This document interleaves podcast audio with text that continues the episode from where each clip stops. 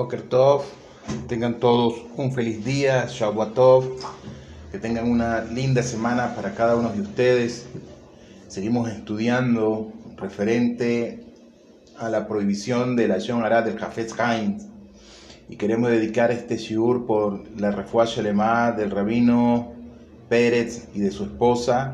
Hashem le dé prontamente sanidad a ellos, los levante donde se encuentren el rabino pueda seguir enseñando Dibrei Torah. Igualmente, refuerzo Lema para el Rab Abraham Jaim Ben Miriam, Hashem Baraj, de sanidad completa a todos sus 248 órganos y tendones. La alajá del día de hoy de la prohibición nos dice en el Sefer de Barín, Deuteronomios 8:11 en la Parashá y Kev dice lo siguiente: Quien habla la acción hará transgrede también la prohibición que figura en lo que dijimos anteriormente en el Sefer de Barim, que está escrito Ishamer leja pen tiskach e Adonai Eloheja. Cuídate, no sea que olvides a Hashem tu Elohim. Es una advertencia contra Gasud Aruach, vanidad, orgullo, torpeza, grosería o insolencia que nos dice que quien ridiculiza y se burla del prójimo es porque anida un sentimiento de superioridad. Si pudiese reconocer sus propias falencias, esa persona no estaría hablando la hará o mofándose de los demás. Es sumamente grave, muy grave, el pecado de la arrogancia y el pecado del orgullo desmedido.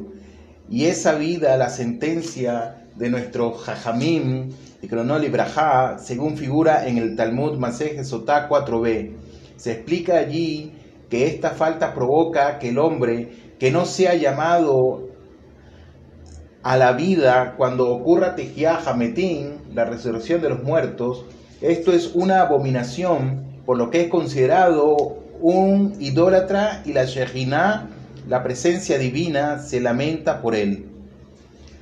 Máxime cuando a través de su relato degrada al prójimo a fin de elevar su propia honra o estima. Indudablemente, esta persona transgrede esta prohibición y a raíz de esto nuestros rabanín, sean su mérito en nuestro favor, firmaron con su inspiración divina, estos individuos son arrancados del Olán Abba, son arrancados del mundo venidero.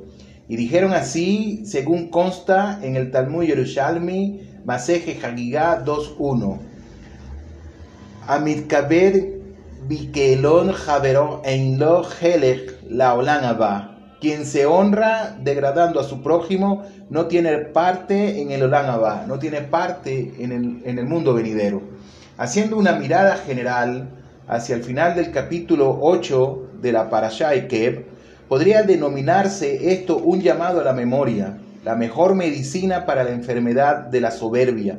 Por medio de su conducta el hombre puede trocar éxito en desgracia o bendición en maldición, hasbe shalom lo alenu, simplemente a través de este rasgo de su personalidad, de estar degradando a los demás. Y por supuesto, a estar hablando la hará de los demás. El ser humano no debería pensar, yo construí esto, yo he adquirido aquello, con mis manos he logrado esta fortuna, pues siempre debe mirar su pasado y tener en cuenta su futuro. A cuando hablamos su futuro, es su futuro último.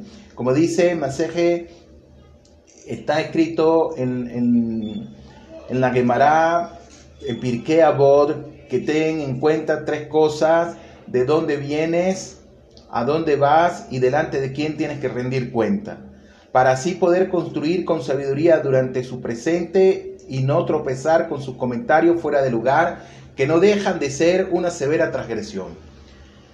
Moshe Rabenu advierte al pueblo para que no olviden a Elohim, a Shenjit Baraj, y no se consideren autosuficientes, que todo lo pueden obtener aun cuando alcancen la prosperidad de Eretz Kenaam.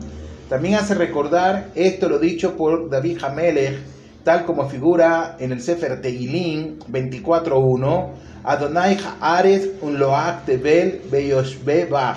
La tierra pertenece a Hashem y todo lo que contiene el mundo y todo lo que habita en él.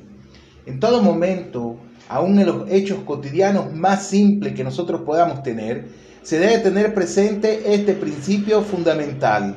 A modo de ejemplo, cabe citar el pasaje inmediato anterior al pasuj principal de esta alajá, de esta ley normativa judía, que se encuentra en Devarim 8.10 de la Parashá Kev, que está escrito lo siguiente,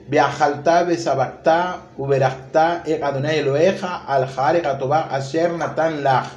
Comerás y te saciarás y bendecirás a Hashem, tu Eloeja, por la tierra buena que te concedió. Esta está manifiesto que todos los éxitos son alcanzados porque Hashem y Baraj es quien los otorga y no somos nosotros mismos. Si la persona pudiese reconocer sus propias limitaciones, no se atrevería a emitir juicios de valor y mucho menos a burlarse del prójimo.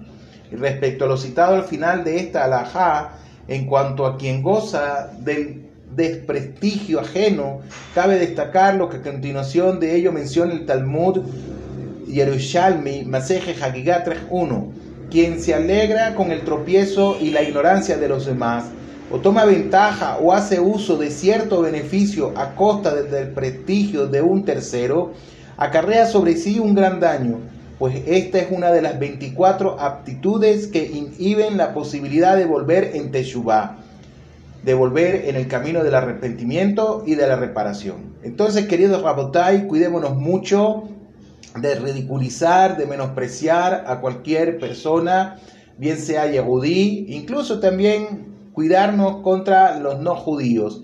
Que ayer nos dé una linda semana. Un fuerte abrazo para todos. Shalom.